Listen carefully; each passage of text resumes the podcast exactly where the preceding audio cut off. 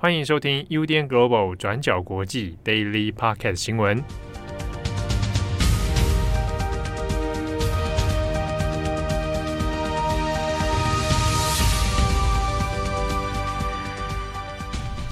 Hello，大家好，欢迎收听 UDN Global 转角国际 Daily Podcast 新闻。我是编辑七号，我是编辑惠仪。今天是二零二二年八月三号，星期三。好，今天的新闻我们只有其实是一条啦，就是裴洛西在昨天的晚上，八月二号的晚上呢，那就抵达台湾。当然这件事情，诶，从抵达之前到抵达之后引起的国际舆论，当然效果会不太一样哦。那我们今天这一集 Daily 呢，我们稍微统整一下，从昨天到今天的舆论发展，那以及各国现在怎么回应，还有其他的国际媒体怎么样哦来做这个相关的报道。好，那昨天晚上的时候呢，那可能很多台湾的朋友都有在线上关注飞机的动向啊，一下导致这个飞机动态的网站还挂掉。下午看飞机，晚上看直播。对对对，嗯、那当然哦，其实不只是飞机这个网站挂掉，就是包含中国的微博，昨天深夜有一几度是宕机的啊，因为在中国的舆论里面呢，也是一瞬间有非常大的。言论的流量啊冲出来，那当然主要还是针对于佩洛西的这个问题。好，那中国因为先前在外交部啊，还有官方的言论里面，当然态度是讲得非常强硬，包含说可能会有一些更激烈的军事手段来回应啊，包含说所谓的共居伴飞啊，那或者是实弹演习啊等等啊。所以在中国的舆论里面，那也有很多人在想啊，如果万一裴洛西真的抵达台湾的话，那中国是不是应该要采取一些相应的动作？那所以在微博上面，从昨天晚上的时候，微博上面的那个热门排行榜，几乎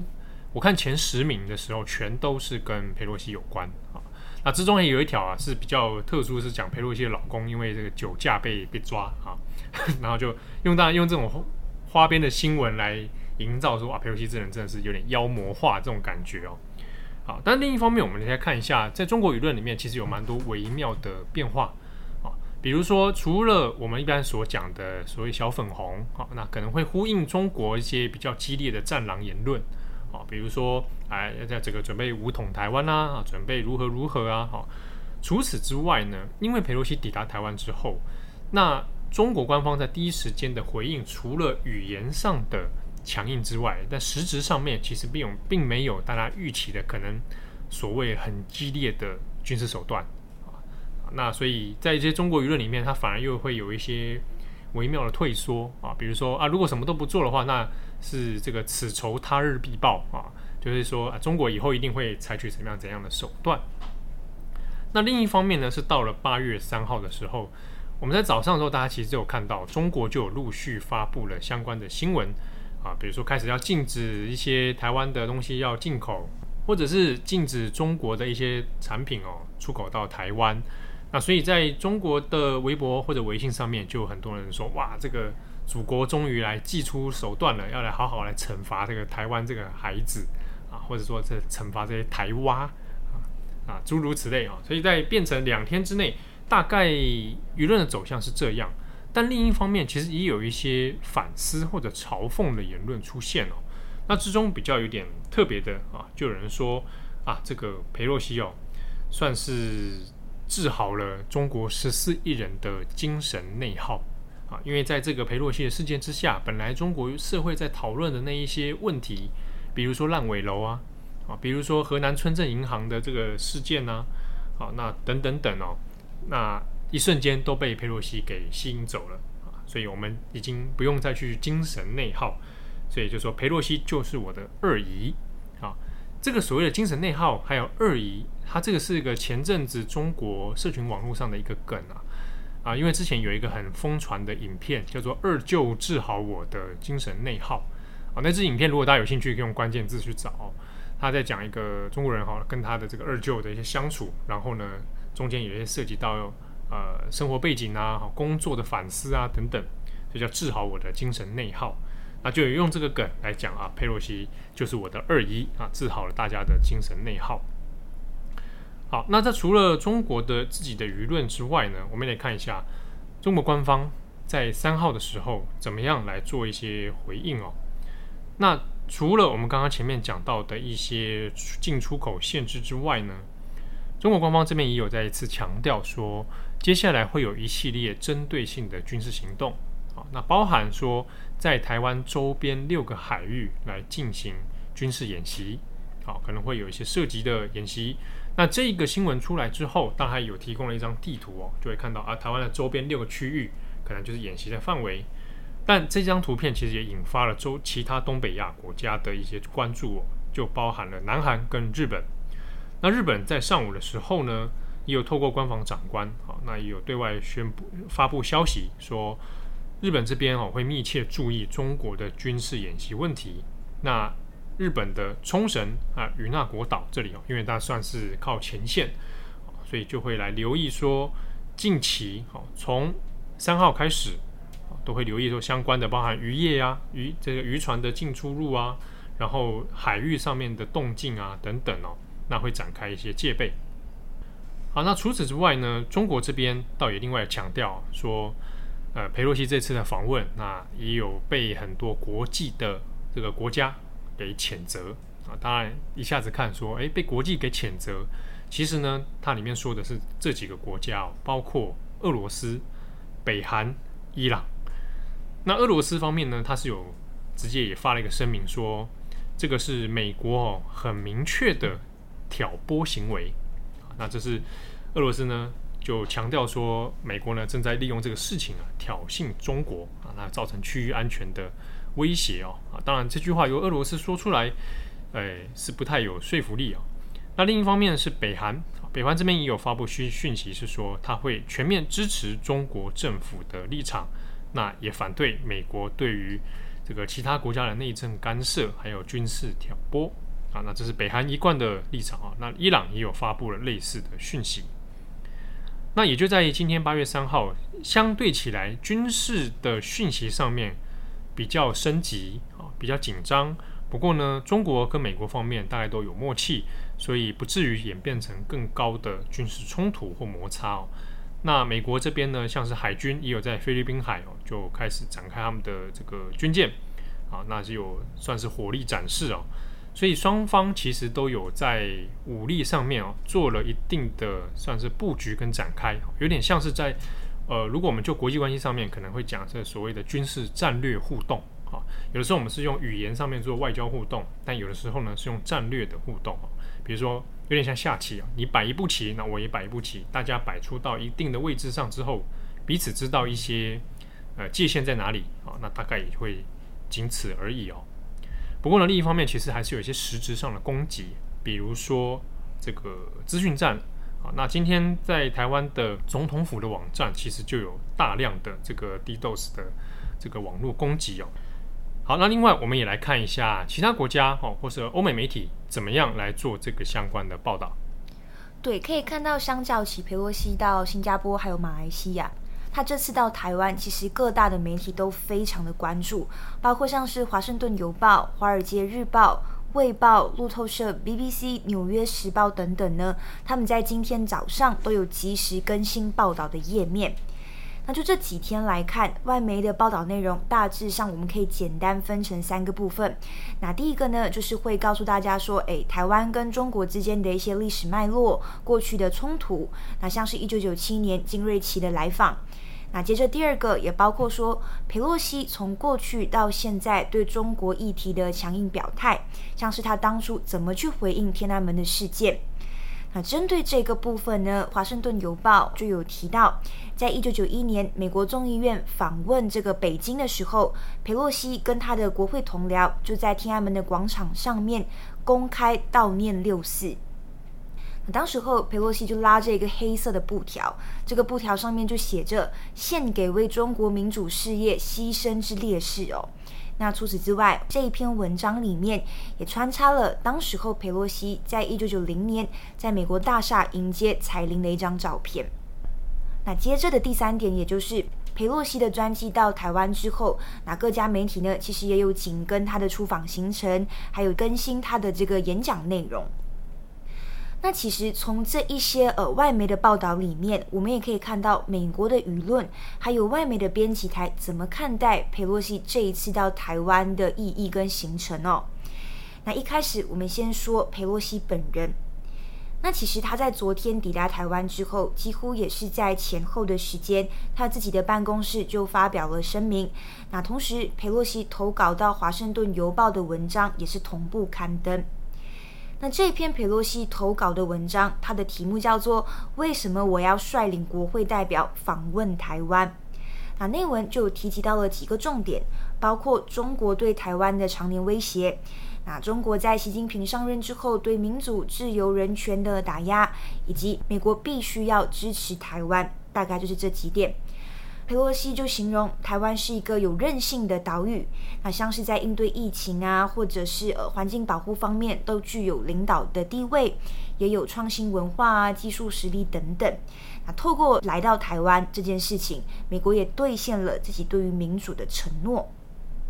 但基本上，整篇文章里面还是不会脱离一个框架跟前提，那就是裴洛西也重申，这一次到访台湾绝对没有跟一个中国的政策互相抵触。那美国呢，也反对单方面的改变现状。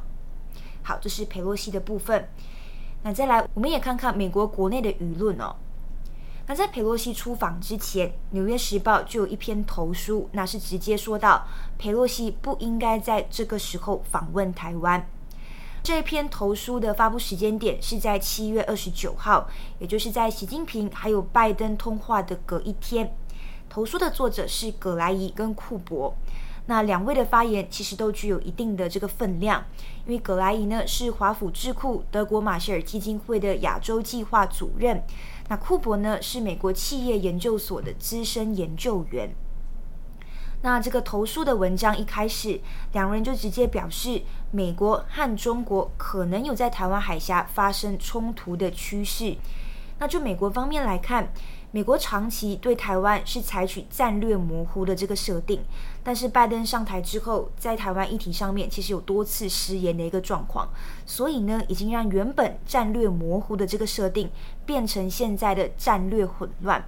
也就是说，只要一个火花，就有可能点燃这个非常不稳定的局势。这篇投诉就提到，裴洛西的访问就有可能是这一个火花。那就葛莱伊跟库珀的立场来看，他们是从美国的战略角度来做分析。他们认为呢，战争跟冲突都不可取。他们认为现在最重要的应该是呃推迟任何访问台湾的计划，让拜登呢有时间可以在台湾的议题上面有一个更加明确和一致的政策。那这一点呢，是为了让中国可以更了解美国的立场。那这是《纽约时报》在佩洛西到台湾之前的投书。那另外一边，《华盛顿邮报》编辑台的立场其实也跟《纽约时报》的这一篇投诉类似哦。那我们刚有提到，佩洛西在飞机降落之后，他在《华盛顿邮报》的投书是已经刊登了。那几个小时之后，《华盛顿邮报》的编辑台也出了一篇评论，他们认为呢，必须要遏制佩洛西访台之行所造成的伤害。那这个访台之行，就他们的立场而言，是不明智的。评论里面有提到，编辑们是绝对赞同佩洛西对台湾的支持，以及针对中国的这些谴责，但也是认为在这个时期前往台湾根本就是失策，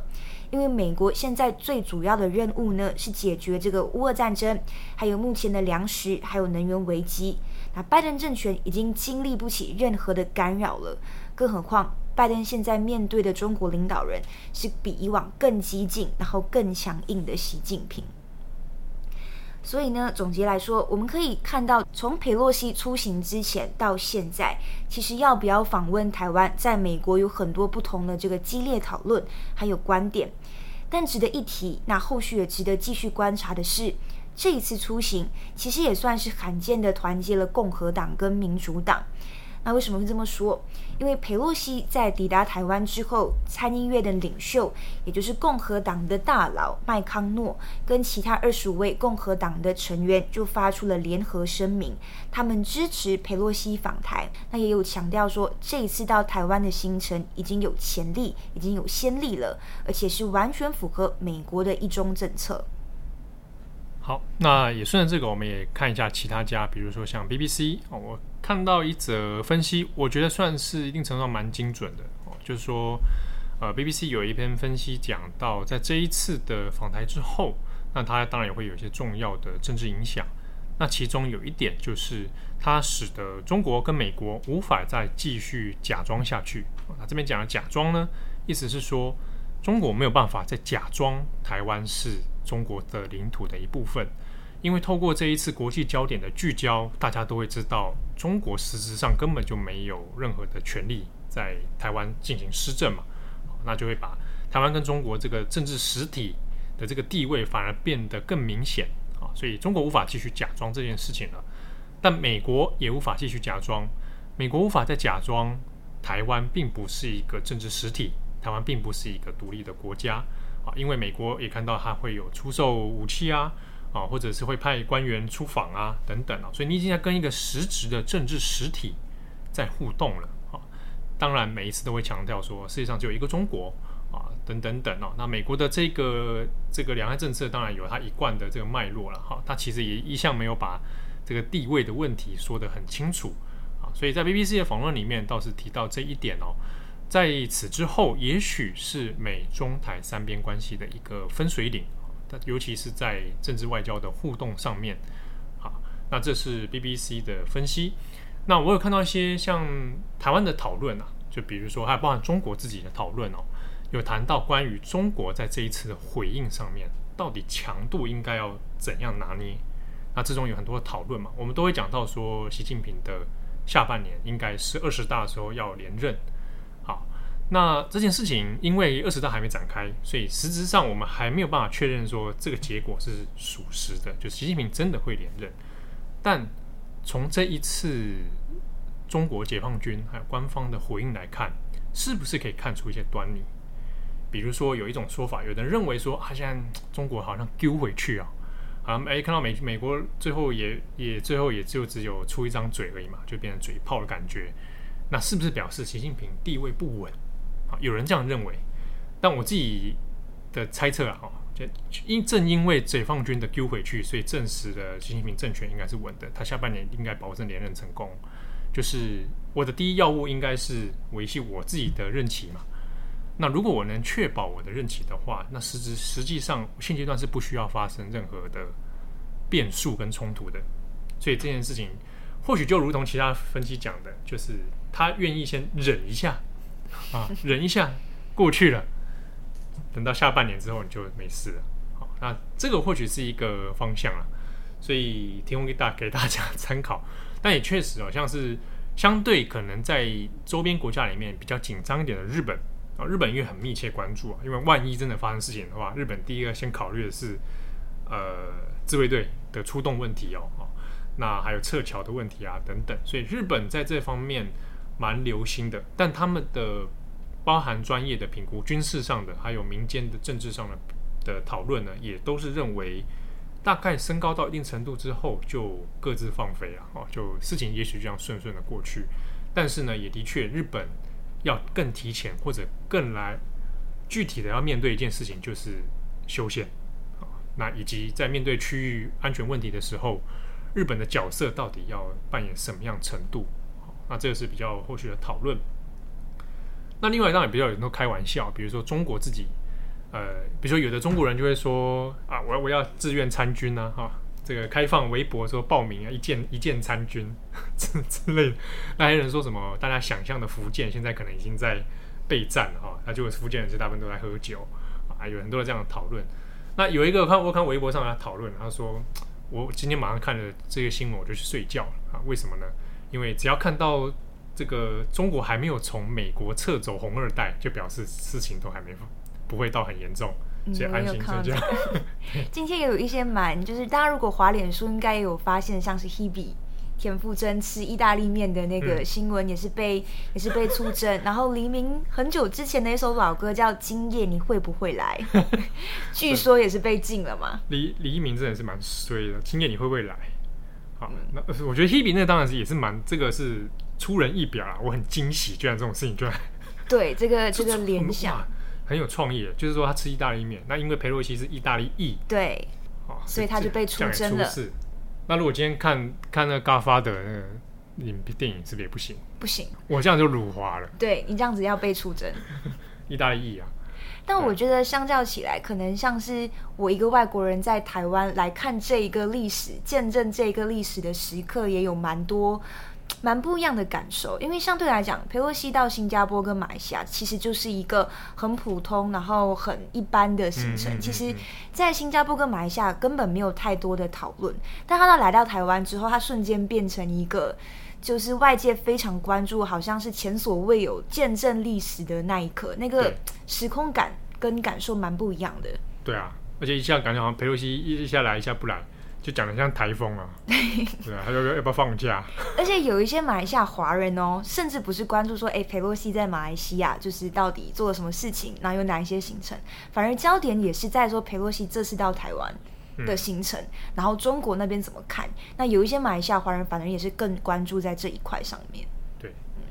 好，那刚刚讲到，因为佩洛西是意大利裔嘛，啊，他的爸爸妈妈都是意大利裔，在美国，哦。就是我就想到一件事情，就是关于佩洛西这个名字啊，他到底应该讲 怎么如何发音的问题。呃，大家可能最近看中文媒体就会有各种方法嘛，波洛西、裴洛西、佩洛西。对，那佩洛西就是中国使用的。嗯，那我们自己早年其实都是用佩洛西哈，那一度因为一些这个翻译的要求啊，有有被迫改成波洛西。那那现在还是回头用佩洛西啊，大部分应该口语上都是用这一个。好，那因为因为我后来也有朋友来提醒啊，就说，哎、欸，他是意大利裔啦，所以他那个东西可能要用意大利的那个感觉来发音，比较是正确。但是因为很多很多英英美人士来说，他可能那个发音已经不是意大利文嘛，比如说呃大卫好了，我们讲 David 对不对？但在意大利文是念 David。啊，所以就完全不一样啊。呃，米开朗基罗，米开朗基罗，用英用意大利文发音是这样，可是美国人会念 Michelangelo。那裴洛西这个东西，想说意大利意大用意大利文念，那可能就会好一点，所以大家就不会来刁我的发音了。裴洛西，哎，裴洛西，好，你自己安哦，这样子啊，或者是说我们用教父的那个 那个语感来念，哎，裴洛西啊，You found paradise in America。啊，我们这边谢谢七号，自己收尾。感谢大家收听哦。这个裴洛西会开出你们无法拒绝的要求。